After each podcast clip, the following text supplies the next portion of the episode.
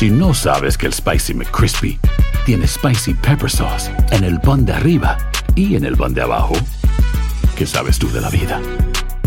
Para, pa, pa, pa. Cassandra Sánchez Navarro junto a Catherine Siachoque y Verónica Bravo en la nueva serie de comedia original de VIX, Consuelo, disponible en la app de VIX ya. Hola, soy Jorge Ramos y a continuación escucharás el podcast del noticiero Univisión. Bienvenidos, soy Ilia Calderón y estas son las historias más importantes del día.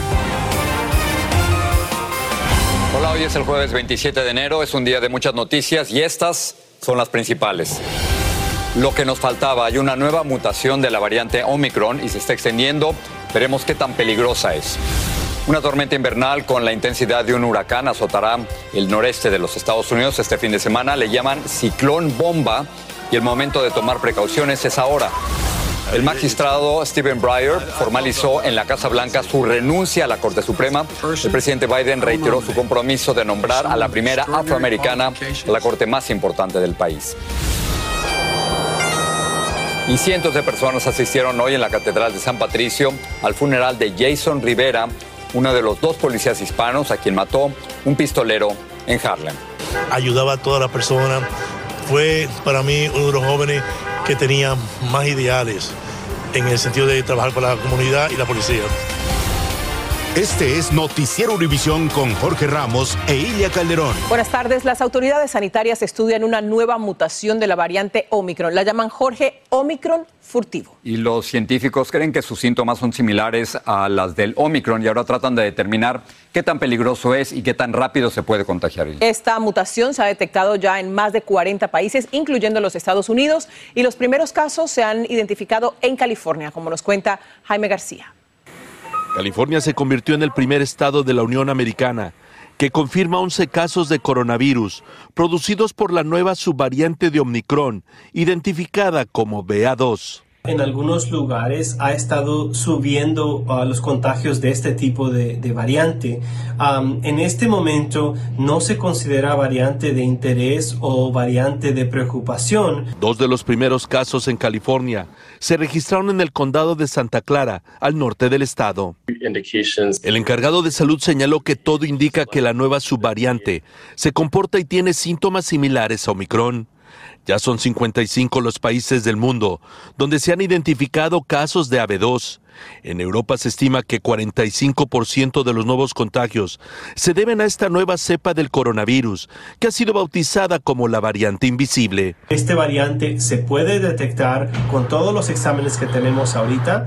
A lo que se refieren los científicos es que ellos tienen un poquito de dificultad en ver la diferencia entre este variante BA.2 Omicron ah, y el Delta. Los expertos consideran que pronto BA2 pudiera convertirse en la principal causa de contagios en el mundo. Los científicos señalan que cada nueva variante del coronavirus ha demostrado ser más efectiva para propagarse que la anterior, por lo que la única manera de evitar que surjan más variantes es detener los contagios para disminuir esta posibilidad de que salgan más variantes es vacunarnos, es tener una protección para no darle oportunidad al, coronavirus que cambie ah, y que aprenda a cómo infectarnos mejor.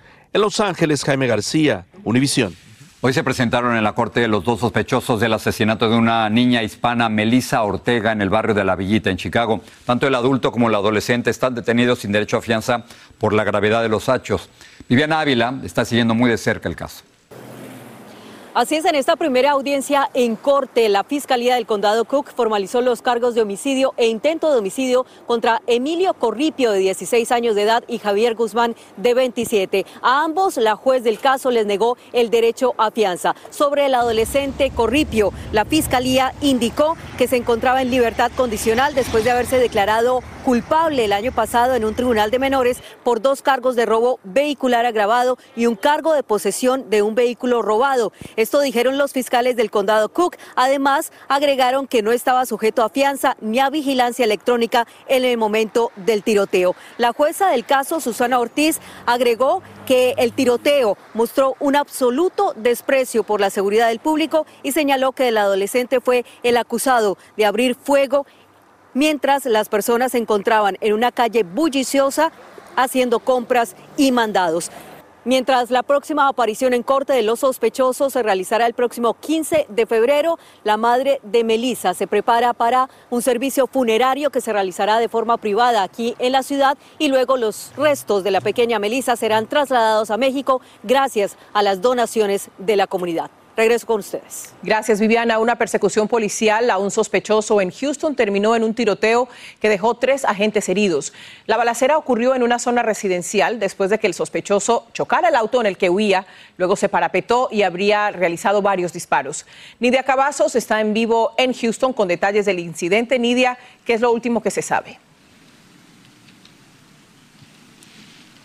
Así es, Ilia, muy buenas tardes. Nosotros nos encontramos en estos momentos justo en la escena y justo en la intersección en donde ocurrió este enfrentamiento con los tres oficiales del Departamento de Policía de Houston y este sospechoso, quien ya ha sido identificado como un hombre hispano, Roland Caballero, que sabemos que tiene un récord criminal. Ahora, en cuanto a la situación, estamos viendo en estos momentos un video de vigilancia que muestra justo lo que pasó en cuanto a este auto que aún permanece en la escena. El sospechoso se baja del vehículo tras esta persecución y abre fuego contra esos tres oficiales, dejándolos heridos en la escena. Después huye para después estar atrincherado en un apartamento en donde está a una distancia no más de 10 minutos de esta ubicación. Ahora, en cuanto a los oficiales, sabemos que ya está confirmada esta información, están en condición estable y se espera que se van a recuperar.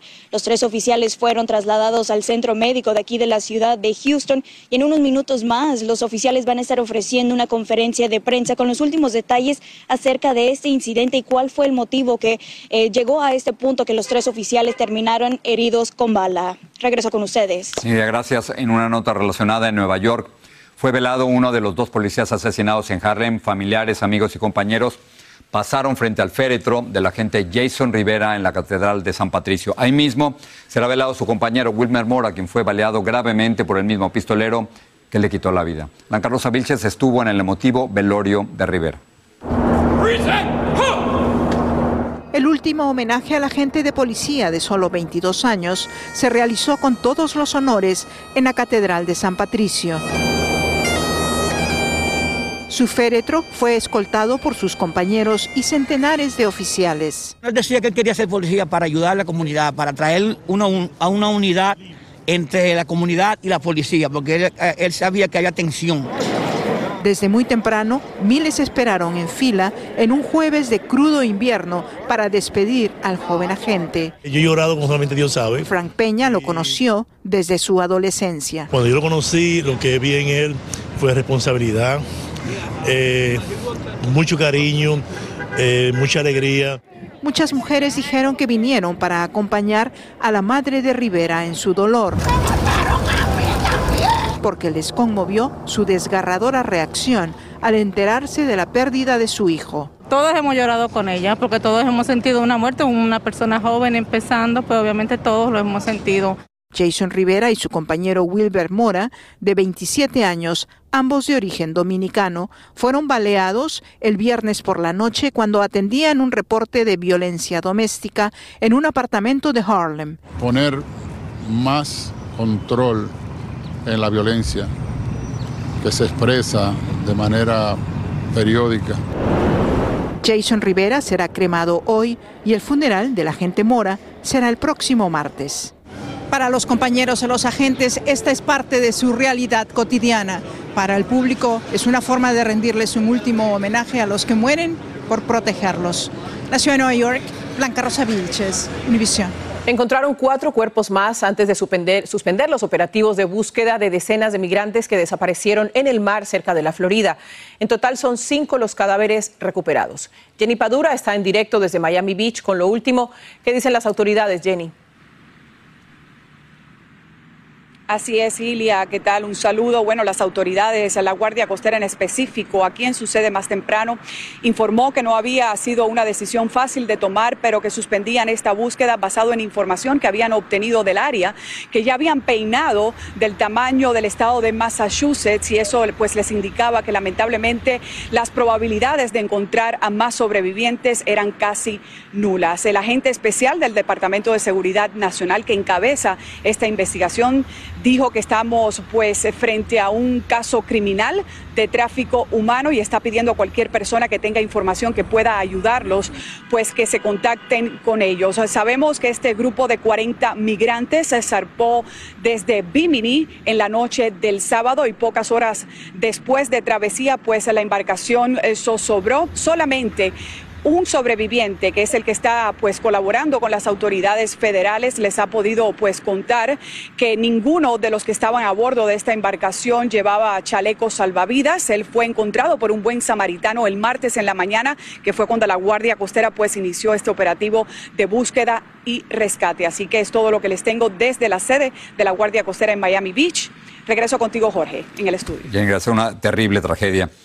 El presidente Biden eliminó cualquier duda y dijo que va a nombrar a la primera afroamericana a la Corte Suprema de los Estados Unidos. Si la confirma el Senado, reemplazará al veterano juez Stephen Breyer, quien hizo hoy su anuncio oficial de la renuncia en la Casa Blanca. Y Pedro Rojas estuvo ahí. De esta manera, el juez de la Corte Suprema, Stephen Breyer, formalizó al presidente Biden y al país su solicitud para jubilarse del máximo tribunal de la nación. Biden elogió los más de 40 años de servicio de Breyer y reafirmó su promesa de campaña para hacer historia con la nominación de su reemplazo. Esa persona será la primera mujer afroamericana que será nombrada a la Corte Suprema. Es un hecho que debió haber ocurrido hace mucho tiempo, destacó. Agregó que anunciará su selección a finales de febrero. Esta fue la carta con la que el juez Breyer, de 83 años de edad, participó formalmente al presidente su deseo de jubilarse. En su mensaje, el juez dijo que la democracia de Estados Unidos es un experimento que fue concebido por sus fundadores y aseguró que tiene fe en que las nuevas generaciones seguirán manteniendo ese sistema. I'm an optimist and I'm pretty sure it will. Soy optimista y estoy seguro que será así, resaltó. La Casa Blanca evalúa a siete juristas afroamericanas y algunas ya tuvieron apoyo de senadores republicanos cuando la designaron como jueza de cortes federales. La nueva nominación no afectará a la mayoría conservadora que domina la Corte Suprema, pero el abogado constitucional Ángel Leal dice que sí asegurará la permanencia de un juez liberal en ese escaño. Creo que fue eh, un anuncio de retiro calculado para que el presidente Biden y a la vez la mayoría demócrata tengan la oportunidad de nominar y confirmar. En un comunicado, el senador Mitch McConnell, líder republicano del Senado, felicitó al juez Breyer por su servicio al país. Ahora que el juez Breyer ha presentado formalmente su petición de retiro del máximo tribunal del país, comienza la gran labor aquí en la Casa Blanca para seleccionar quién será la nominada por el presidente Biden. En Washington, Pedro Rojas, Univisión. Millones empiezan a abrigarse y a juntar provisiones en el noreste por otra potente nevada que volverá a arruinarles el fin de semana. Entre duras críticas a sus predecesores y promesas de servicios gratis para los pobres, Xiomara Castro asumió la presidencia de Honduras. Aumentan los precios de varios productos de consumo frecuente en los hogares del país. Le vamos a contar cuáles son. Hay gente a la que le encanta el McCrispy y hay gente que nunca ha probado el McCrispy. Pero Todavía no conocemos a nadie que lo haya probado y no le guste. Para pa pa pa. Cassandra Sánchez Navarro junto a Catherine Siachoque y Verónica Bravo en la nueva serie de comedia original de Vix, Consuelo, disponible en la app de Vix ya. Estás escuchando el podcast del noticiero Univisión. Para enfrentar el frío extremo, Chicago ha establecido un plan para que los trenes sigan circulando y vean lo que están haciendo. Han encendido quemadores de gas junto a las vías y a los interruptores de las vías. Estos quemadores que están viendo ahí aseguran que las partes movibles de las vías no se congelen y retrasen los trenes. Una potente tormenta invernal, Jorge, va a azotar el noreste de los Estados Unidos este fin de semana. Y podría traer algunas condiciones típicas de un huracán. Albert Martínez, jefe de meteorología de Univisión, nos acompaña. Frío en todas partes, hasta en la Florida va a ser frío, Albert. Sí, incluso pueden llover iguanas este fin de semana, pero vamos a hablar de este ciclón bomba. ¿Qué consiste eso? Pues en una caída de la presión en muy poco tiempo. En 24 horas pasamos de 1008 hectopascales a 976. En concreto caen 32 hectopascales en 24 horas, así que se cumple la condición de un ciclón bomba, bombogénesis explosiva, llamándolo como lo llaméis, nos traerá viento, nieve y y mucho frío. 36 millones de personas, desde las Carolinas hasta Maine, están ya en alerta por tiempo invernal. Fijaros, nieve el sábado en la mañana en toda la costa este, carretera 95, mucho cuidado. A partir del sábado en la tarde, la nieve irá menos en Nueva York y Filadelfia, pero se mantendrá muy intensa en Boston, donde puede acumularse, como podéis ver, más de 18 pulgadas. En Nueva York el abanico está entre la 1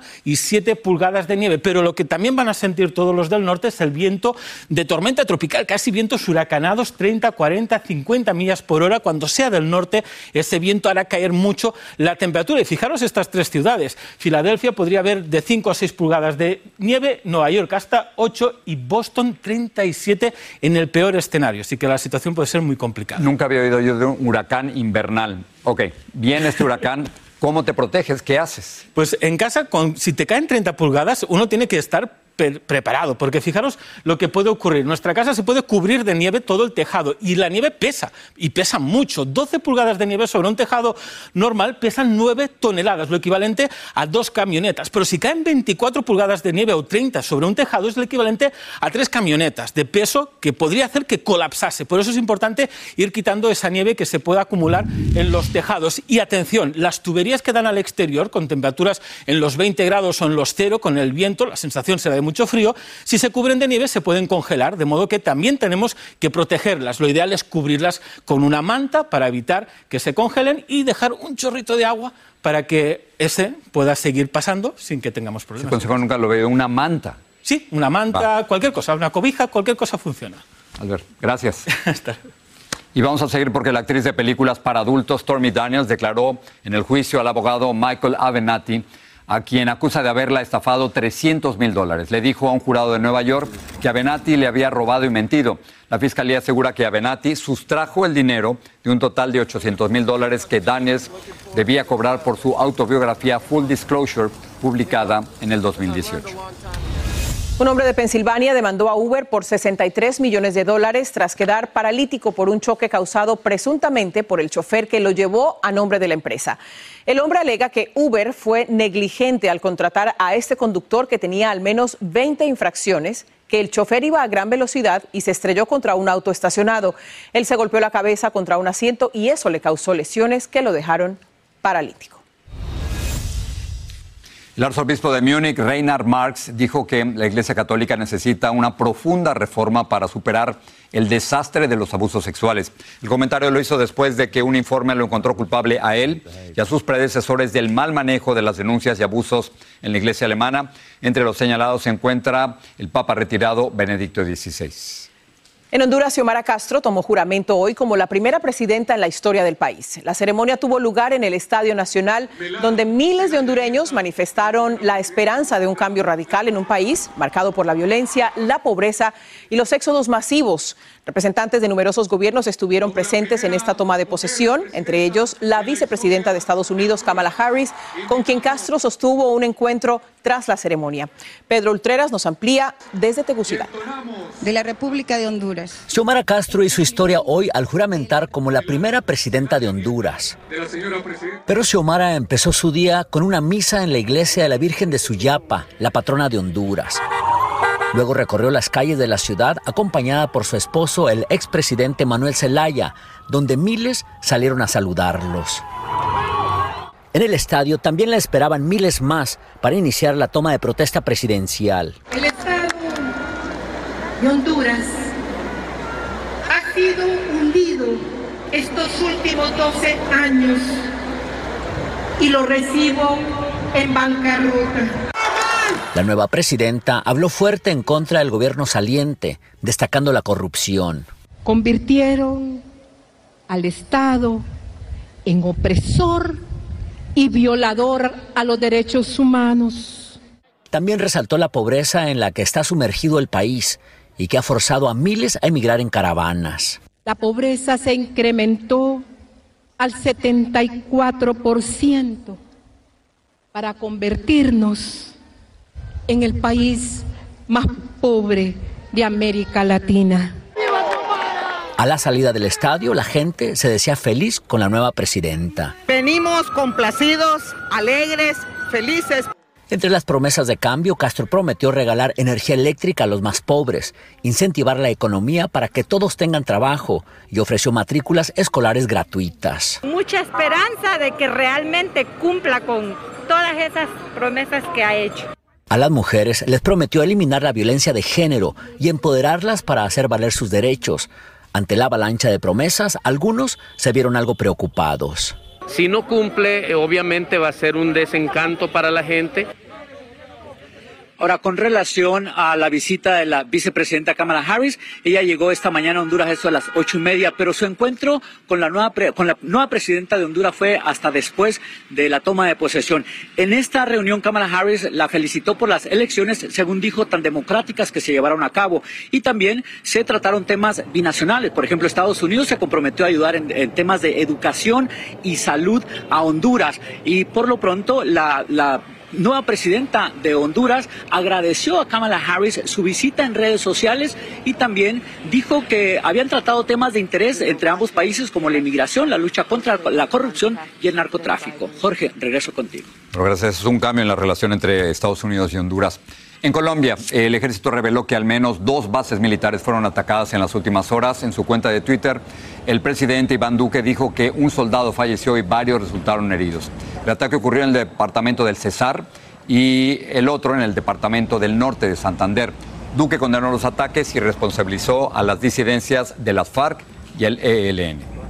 Vamos con León y un adelanto de lo que preparan para esta noche en la edición nocturna. Ilia, gracias. El día de hoy en la noche, la administración Biden anunció que va a otorgar miles de visas H2B adicionales para tratar de aliviar la escasez de mano de obra en Estados Unidos. Los visados ayudarían a los empleadores que se enfrentan a un daño irreparable si no pueden conseguir trabajadores suficientes. Y les diremos cómo conseguir las famosas mascarillas N95 gratuitas que el gobierno federal está distribuyendo en miles de farmacias del país. Cada adulto podrá recoger un máximo de tres mascarillas sanitarias. Eso y más esta noche en edición nocturna. León, gracias. Sigue este podcast en las redes sociales de Univision Noticias y déjanos tus comentarios. Usted se ha dado cuenta, muchos de los productos de consumo diario o frecuente están cada vez más caros. Y Jorge, los productores dicen que tienen sus razones para aumentar los precios, pero el ciudadano común simplemente lo único que entiende es que el sueldo le alcanza cada vez menos. Ana Rivero nos habla de estos aumentos. El alza de los precios de los alimentos alarma a los consumidores. Demasiadamente muy caro. Poco a poco las compañías han anunciado el aumento del precio de sus productos y ahora se espera que para marzo Kraft Heinz también eleve el precio de algunos de sus alimentos. Los expertos aseguran que esto era de esperar. Todas las materias primas que compra para hacer los productos han subido, todas, aparte de los costos laborales y asumemos a eso el tema de logística.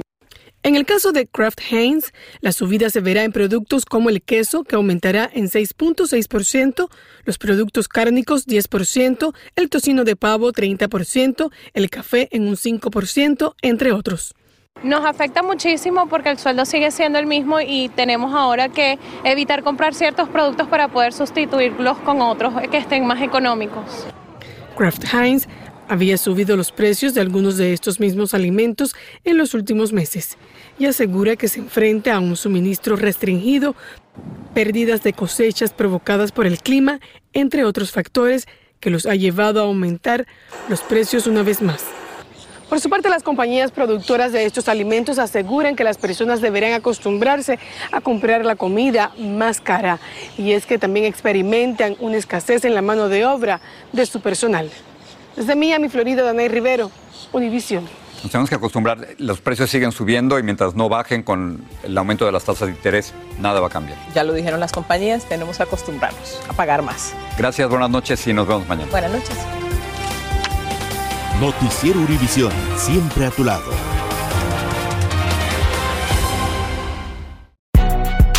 Si no sabes que el Spicy McCrispy tiene Spicy Pepper Sauce en el pan de arriba y en el pan de abajo, ¿qué sabes tú de la vida?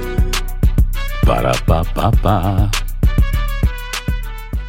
Cassandra Sánchez Navarro junto a Catherine Siachoque y Verónica Bravo en la nueva serie de comedia original de VIX, Consuelo, disponible en la app de VIX ya.